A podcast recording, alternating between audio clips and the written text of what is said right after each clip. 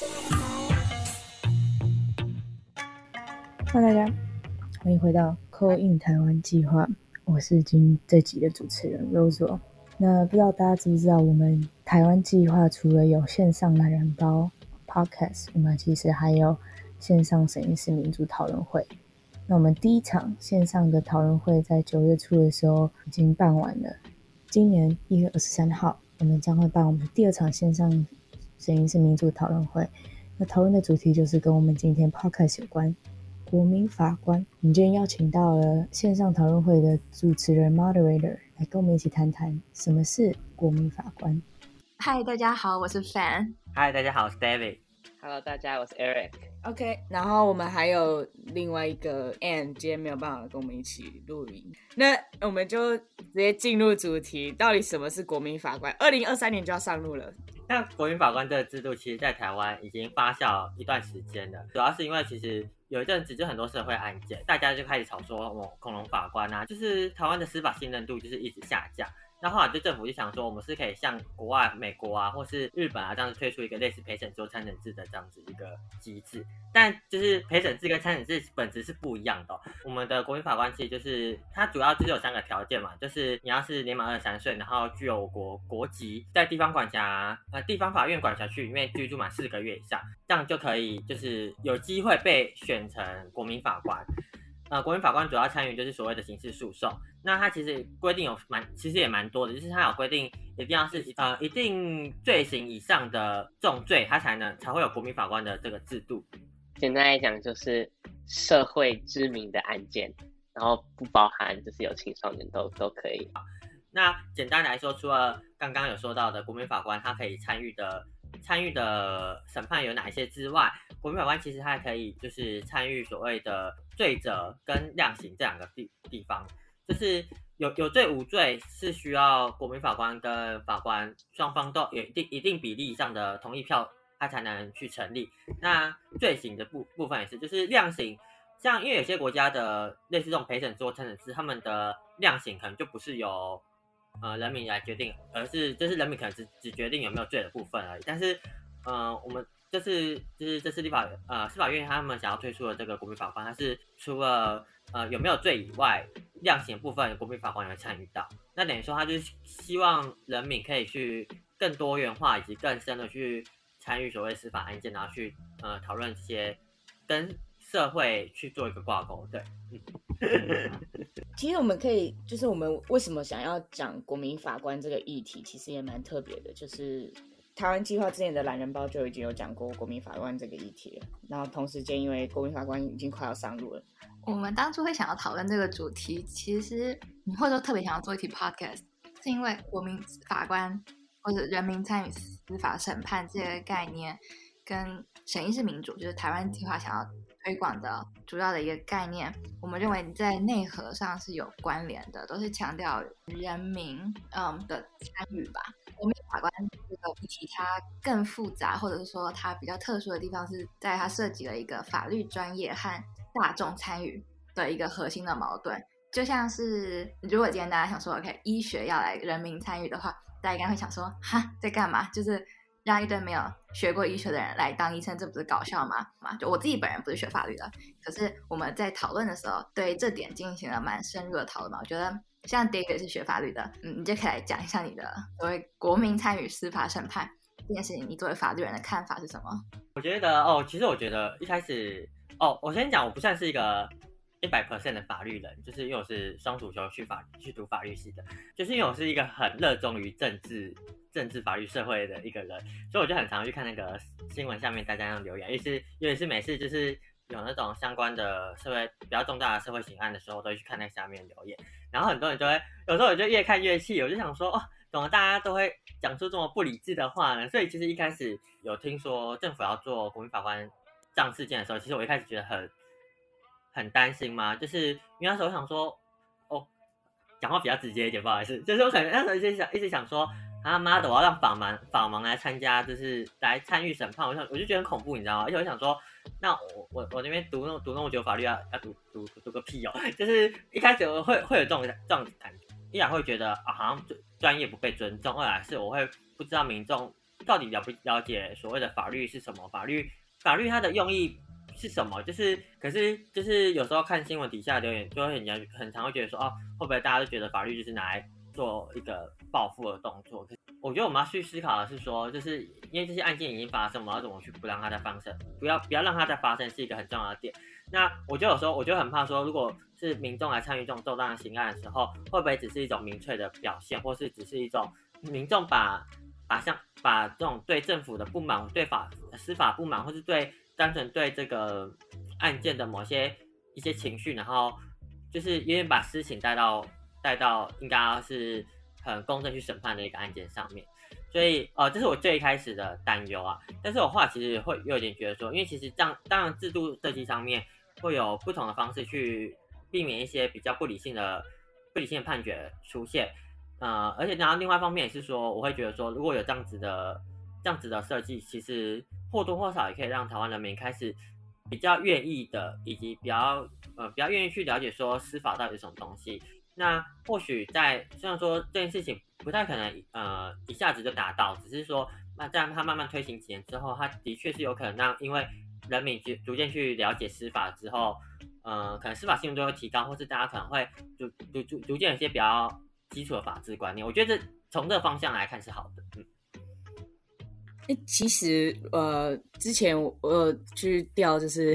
调嘛，其实网络上都有，就是呃，国民法官的，或者是说就是人民参与审判，其实一直都有就是。在台湾已经默默的实行，但是他没有说参与审判，就只是说旁听的感觉。那时候他们就写问卷去调查，说你们的想法什么之类的。然后其实，其实真的就是大家的想法跟回馈，就是说，哦，参与审判之后，然后知道法官需要做什么样的决定之后，其实就觉得有时候真的是有一些无能为力的地方，或者是说因为法律法条的关系，他没有办法判什么东西。所以其实。光是只有在那边旁听，就已经加深了很多，或者是已经给人民很多新的观点嘛。对于法律，我们那时候在比较的时候，就发现，我们就去比较呃美国的陪审团制度，就是大家最有印象、最知知名的。但是因为法系相近，我们也去看了日本，发现台湾的制度设计上跟日本确实比较接近。比方说，台湾的陪台湾的国民法官是可以参与呃量刑的讨论，就是不只是就犯罪事实的认定。然后，所以我觉得这边还蛮值得一提的是，日本他们在设计这个他们的裁判员制度的时候，就有写说，其中目的是希望能够教育国民法律相关的概念和提升国民的法律素养。那他们后来进行调查，也发现确实大部分参与了陪审员。担任陪审员的国民，他自认为的法律素养是有所提升的。所以，当我们从就是教育的角度来讲的话，我觉得国民法官应该是一个蛮好的方式，让国民可以参与到法律实务上的运作，然后去看到实务上可能很多的困难性。然后像刚刚 David 讲到，讲到很多人可能在开始，很多人觉得啊，乡民的审判会不会，乡民式的审判会不会？太过的极端，就是什么都是是是死刑，或者什么是无期徒刑这样子。但是也有研究发现，其实国民法官判决是倾向比法官还要轻的。这边我觉得这个蛮值得研究的，是到底为什么？然后还有另外一个另外一个可能性，会不会是并不是他们比较轻，而是国民法官的判决会比较极端，就是很轻或者是很重，就是比较偏向两极分布，而不像法官。接受过就是一路职业的培养，他们对于每什么样的罪责应该属于哪一个层级的量刑有比较明确的认识，或者是比较比较严格的划分。是，所以究竟是法呃国民法官容易轻判，还是国民法官容易极端判？我觉得这是一个之后可以观察的重点。这让我想到之前他们在推行国民法官制度一个很重要的前提，就是法律白话文运动。要怎么把法律这个很专业、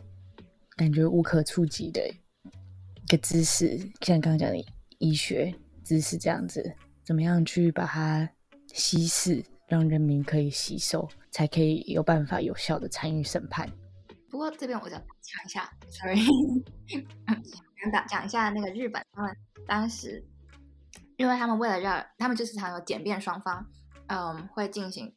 其实日本比较少攻防了，不过，嗯，他们有一个研究是发现，因为国家会对检察官进行法律白话文教育，不是说教育他们要会白法律啦，而是教育他们如何用白话文跟民众沟通。所以，当辩方呃当检察官，他们有更好的训练，能够用比较白话的方式，能够更好的能够更好的沟和民众沟通，民众才会更容易觉得，OK，我听得懂检察官的话，但我听不懂律师在讲什么，所以我跟着检察官走，就是他会有一个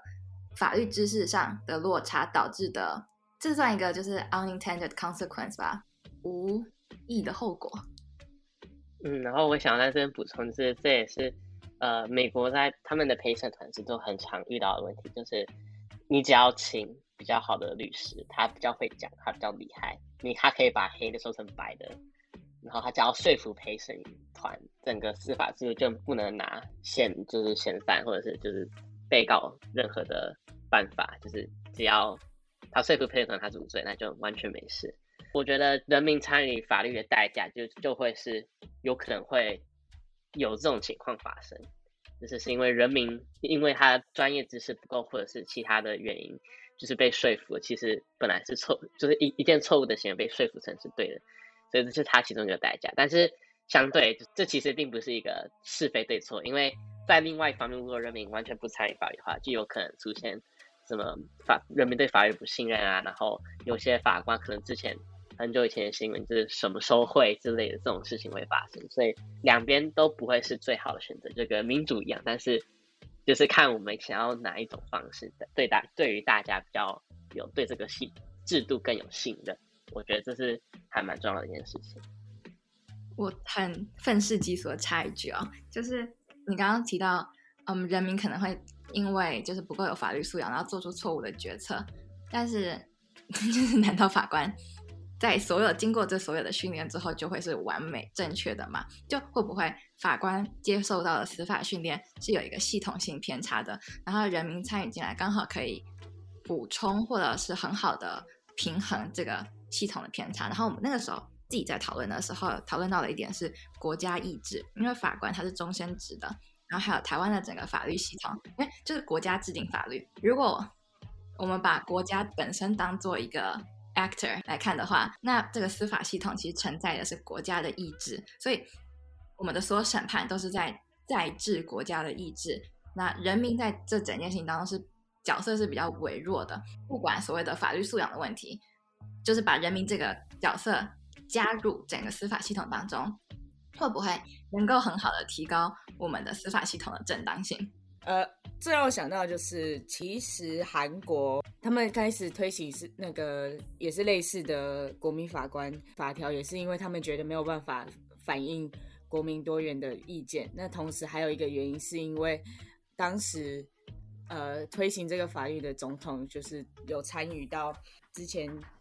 韩国学运。就是民主化过程的一个总统，所以他们觉得说推行这一个国民法官就是类似类似有点转型正义的，就是让人民参与司法，因为以前的司法不公这件事情。那其实我觉得这跟台湾的现象有点像，因为台湾以前的司法体制也是加。架构在这个威权体制底下的，就是非常的司法不公啊，然后导致人民对司法某有某种我不知道有没有直接的关系，但是某种不信任感，因为以前的威权体制连接到刚刚就是讲的，就是其实司法体制就是国家意志的的的小孩，国家意志的产生物这样子。哦，就是可以可以呃可以可以理解刚刚那个感觉，也就是说就是。因为其实我们我们我我们就是台湾跟韩国的在民主化的历程上，其实是非常相近，因为我们都是第三波民主化的国家嘛。其实如果在就是在台湾的朋友，如果自己去问一下比较比较呃老一点的长辈，他们其实对于台湾的司法是甚至是有点恐惧的心态，因为在那个威权体制下，他们会觉得说，因为党国一体嘛，在那个年代他们的认知就是。不要碰政治，不要碰法律，不要碰政治，你就不会惹到法律。就是这两个已经是被挂钩在一起。就是如果你碰政治，你可能就会呃在法律上有罪，因为大家会觉得说这是一个等于说，因为应该说应该是说那个年代政治犯动东西很多，也就是说大家是其实会对司法的不信任度会一直在提高，就是在那个那这样子的氛围之下，所以我觉得呃韩国后后来他们会开始推推这个类似国民法官这种制度。跟台湾的历程是有点类似的。嗯，等于说大家如果对这个制度本身已经没有那么信任的话，我们其实在推出这个制度之后，有办法去吸引大家进来这个制度吗？我觉得这也是一个可以思考的点，因为就像是前阵子的公投，我觉得也是一个有点类似的感觉，就是因为不管是公投或是或是现在讲的国民法官制度，其实都是一种人民直接参与的的一种一种形式。那其实公投公投啊，像在像在法国的话，公投它可能就是它可能有这个制度，可是大家就不是这么的。这么的积极参与，那就是也是跟呃历史因素有关，那跟嗯制度因素有关。我觉得国民法官制度也是有点类似这样的感觉。嗯，这我想到就是呃，可能每一个国家都有一个他们当时就是社会气氛嘛，算是就是人民想要什么东西，跟人民有做出什么样的东西。如果我们想象我们像是法国，你刚刚讲到法国。法国最有名的就是罢工，那他们寻求某种权利的方式，可能就是劳工阶级，然后罢工。那我们去看国民法官能够不能够达到我们想要的目的的时候，其实可以去思考说，到底我们台湾我们想要的是什么东西？我们的台湾的那个我们的灵魂 不算灵魂吧，就是我们人民跟政府的关系是什么？还有我们怎么看待作为一个公民，作为一个国民？在这块土地上，我们想要的是什么？我们是想要用通公投，我们想要用选举，还是我们要用什么样的方式去参与政治？我我我觉得很有趣的一点是，就是我们刚刚举那些例子，像是什么呃呃日本、韩国，最主要这两个，就是他们其实都是最近呃这几年，就这一百年来才有人民参与法律这种制度。所以这个对比就是美国跟英国这两个，就是呃，因为其实美国的陪审团制是英国给他，然后英国的陪审团是原本缘起的原因，其实是国王跟贵族之间的对抗。所以其实他原本在陪审制度底下，不是为了人民而而存在的，这还蛮有趣。他原本创造人不是因为要让人民就是参与法律这件事情。我觉得台湾的。有点像跟一开始讲一样，就是立法的目的，呢还有人民到底要如何表达就是自己的看法，在不管是在法律或者是在呃政治政策里面，到底要如何表达诉求，我觉得都是就是全部的东西都是绑在一起的。所以究竟呃台湾人比较喜欢什么样的方式参与法律？我觉得其实我们可以从国民法官的结果来看出一点端倪，就是。我我并不觉得会像呃公投一样会很少人参与，因为其实这东西只要一群人参与，其实就就够多人了。呃，反正就是我我觉得说，呃，国民法官这制度，我觉得大家可以去思考的一个点是说，法律它的它的价值到底是什么？法律它它的用意是什么？